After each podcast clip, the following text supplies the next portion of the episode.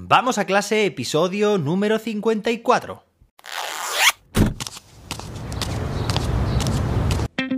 Soy José David, maestro, formador de docentes y creador de contenidos. En este podcast te cuento reflexiones, aprendizajes y recomendaciones mientras voy a clase para que tú también puedas mejorar la tuya.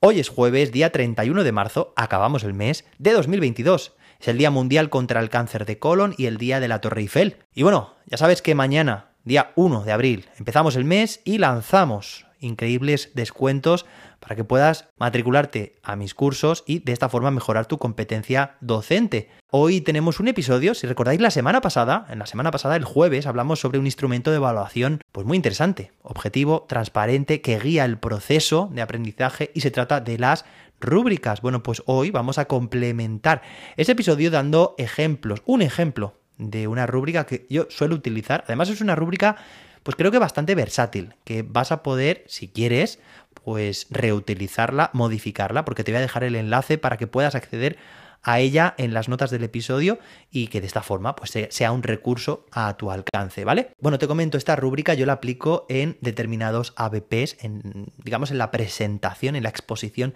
de los ABPs de mi alumnado, quinto, sexto de primaria. Esta en concreto la he utilizado recientemente en la asignatura de ciencias naturales y los apartados, los aspectos que evalúo, los criterios de evaluación de esta rúbrica son los siguientes. Las filas, ya sabes, en, una, en esta tabla, es una matriz de doble entrada. Fluidez y claridad en el habla. Dominio del contenido. Complejidad del producto final. Postura del cuerpo y contacto visual. Acabado del producto final y soporte que utiliza en la presentación. Esos son mis ítems. Los ítems que yo utilizo. Puedes utilizar más, puedes utilizar menos. Es aquello que tú quieres valorar, que quieres evaluar, a lo que le quieres dar importancia y que tu alumnado también sepa, porque tiene la rúbrica en todo momento, que estos aspectos son importantes y los debe cuidar. Y para tener una guía exacta de cómo van a estar evaluados cada uno de estos criterios, tenemos pues las descripciones. Normalmente utilizo cuatro columnas. En el episodio anterior te conté por qué. Y bueno, puedes nombrarlas como quieras. Yo utilizo este, estos nombres, esta nomenclatura, aunque tú pues, puedes cambiarlos. Excelente, satisfactorio, elemental e inadecuado. Pero lo más importante no es esto, sino lo más importante es las descripciones. No vamos a leer todas para que el episodio no se alargue demasiado. Ya digo que vas a tener la rúbrica para poder verla y descargarla, editarla pero sí que vamos a ver algunas. Por ejemplo, fluidez y claridad en el habla. Bueno, pues excelente es si habla claro todo el tiempo y con buena pronunciación y entonación. El habla es muy fluida. Parece un presentador o una presentadora de televisión. Estas coletillas a mí me gusta ponerlas para dejar claro a mis alumnos que se motiven también este, bueno, pues ese significado, ¿no? Satisfactorio, habla claro todo el tiempo, pero con deficiencias en la pronunciación y entonación o con algunos parones.